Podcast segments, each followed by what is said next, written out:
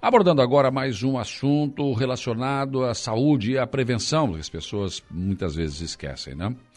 Santa Catarina está apresentando dados que preocupam em relação à questão da dengue. a informação da Diretoria de Vigilância Epidemiológica é que de 8 de janeiro a 18 de maio de 2022 foram confirmados quase 43 mil casos da doença no estado e 41 mortes. Isso é preocupante, gente. Temos cerca de 15 mil casos de dengue registrados no mesmo período em 2021. Essa marca representa um aumento preocupante de 177% no número de casos da doença em relação ao mesmo período do ano passado. Então, este assunto, né, ele, ele, ele preocupa, preocupa demais. E eu quero falar sobre esse assunto com o deputado Fabiano da Luz, que é autor da Lei 18.024 de 2020. Né? Essa é uma preocupação eh, que, aliás, por incrível que pareça, deputado Fabiano, é só as pessoas cuidarem né, de não deixar a água parada na sua residência, no pátio, na sua empresa. Quer dizer, cuidados que a gente pode ter e que a gente está descuidando. Bom dia. É, bom dia, Saulo. Bom dia a todos os ouvintes. Realmente esse é um tema que nos preocupa muito. E a lei, Saulo, foi justamente criada porque eu, enquanto prefeito em Pinhalzinho, vivi uma, uma experiência muito ruim, que nós pegamos um surto de dengue que no município de 20 mil habitantes nós estávamos com mais de 3 mil pessoas contagiadas com a dengue numa situação muito precária. Tivemos que é, recorrer ao exército para nos ajudar, porque nós víamos, Saulo, uma cidade limpa, uma cidade organizada, mas com foco de dengue fora do controle. E a única maneira que nós conseguimos de conseguir controlar o contágio, Saulo, foi justamente unindo a vigilância sanitária, os técnicos, com voluntários e com o pessoal do Exército, para a gente vistoriar todos os terrenos, todas as casas e conseguir chegar aonde estavam os focos. E para nossa surpresa, os focos da dengue não estavam nos terrenos baldios, não estavam na água parada no chão, e sim, sim. estavam em cima, nas calhas, nas marquises, nas caixas d'água estampadas, né? Nós enfrentamos na época, Saulo, muita resistência de moradores que não queriam permitir a nossa a entrada né, é. dos vigilantes para vistoriar a, as casas, os terrenos, e muitas vezes nós tivemos que é, dar o poder de polícia ao exército para que um, um rapaz do exército com um vigilante pudesse entrar na casa. Foi baseado nisso que a gente conseguiu é, buscar essas ideias, colher sugestões e fazer esta lei para regulamentar, trazer algumas obrigações, né, é, de um imóvel locado, quem que é o responsável por cuidar, por fazer essa manutenção, por fazer a limpeza, a vistoria, esse mesmo autoridade que se dá ao vigilante de, de sanitário para que ele possa ter autorização para entrar num terreno, num estabelecimento, num prédio e dar uma olhada, dar uma verificada. Então a lei é justamente para regulamentar um pouquinho esse setor, dar uma certa autonomia aos profissionais dessa área para que a gente consiga é, ter mais autonomia, mais resultado e diminuir esse foco que está assustando Santa Catarina como todo o sul do Brasil. É verdade, porque se você não consegue entrar numa residência e o cidadão não permite, você não vai fazer a fiscalização. E, por exemplo, tem, tem vários problemas aí, como pessoas que deixam a água da piscina, né? não cuidam, não tratam. É, tem, tem uma série de, de situações, por exemplo, borracharias que às vezes descuidam com a questão dos pneus, né? Sim, muito proprietário que dizia para nós, olha, dizia para os técnicos, né?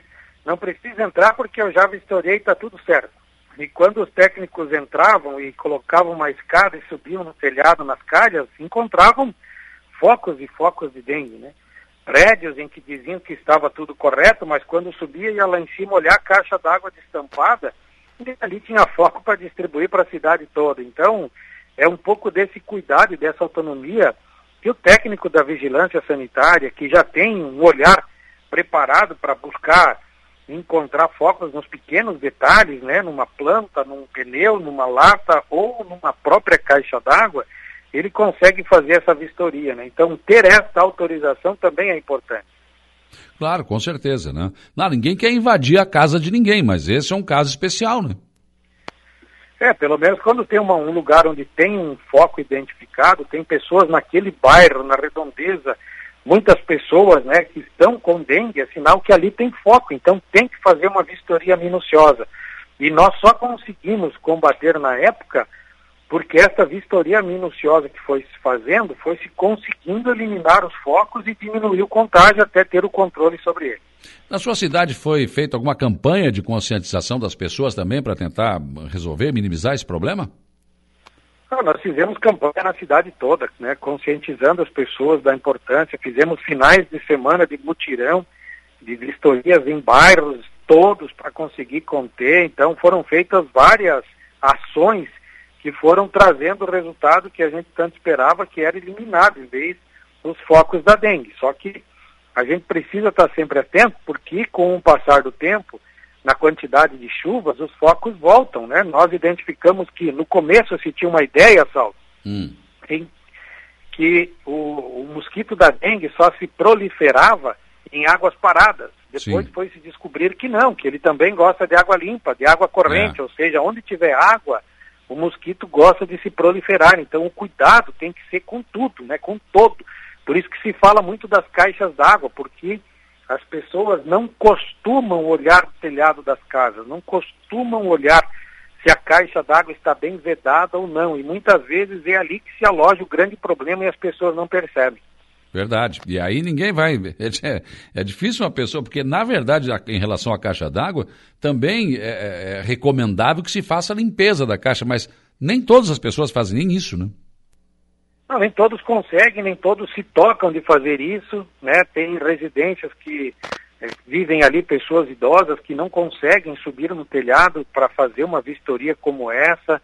Então, a liberação de um técnico da vigilância para que ele faça essa vistoria, isso é muito importante, né? Isso faz com que a cidade, o bairro esteja com um olhar diferente, mais técnico, mais profissional e com um cuidado maior e assim evitando.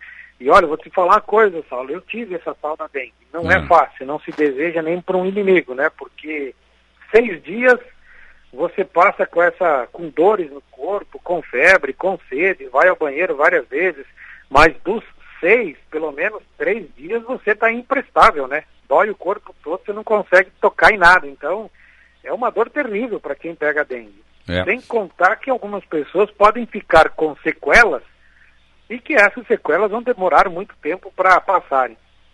Com certeza. E a dengue hemorrágica, ela mata, né? A pessoa pode morrer. Então, quer dizer, ataca os rins, é uma, uma, uma coisa terrível isso. Não dá, não dá para acreditar que um mosquitinho, uma picada do mosquito possa fazer tudo isso. Mas faz, né, deputado? É, para você ter uma ideia, você tem que tomar de 6 a 8 litros de água por dia para recuperar aquilo que você gasta no banheiro, né? É. Pode contar que você vai mais de 50 vezes no banheiro num dia. Então, Nossa. rapaz, não é fácil, não se deseja para ninguém. Por isso a consciência das pessoas de tomarem esses cuidados para que não permitam que os focos se proliferem no seu bairro, na sua região, na sua rua, porque olha, uma picadinha do mosquito vai te causar um transtorno do tamanho do mundo. Verdade, com certeza. Por isso que é importante, né, deputado, depois da pandemia do, do Covid-19, que só se falava nisso, né, que a gente volte a falar dessa questão da dengue para chamar a atenção das pessoas e principalmente, nossa entrevista aqui é mais no sentido de criar consciência das pessoas. Dá uma olhadinha na tua casa aí, vê se não tem água parada, vê se não tem água mesmo, a, a piscina está tratada, porque se estiver tratada, parece que ele não chega também. Mas enfim, esses cuidados, nós precisamos voltar a falar disso, não é isso? Com certeza. Todos os cuidados são importantes e são necessários, né? Tudo que a gente puder para evitar proliferação de doenças, isso ajuda não só o setor público, o setor lá da unidade de saúde que vai estar sobrecarregado, mas é o que acontece com o teu corpo, né? Isso judia demais. Então, se você puder evitar isso, fazer um esforço é necessário. Autorizar a entrada de um técnico de vigilância é necessário, né? E acho que isso tudo ajuda, uma consciência ajuda a evitar os problemas da sociedade. Como é que estão os trabalhos aí na Assembleia, os demais trabalhos na Assembleia Legislativa no ano eleitoral, deputado Fábio?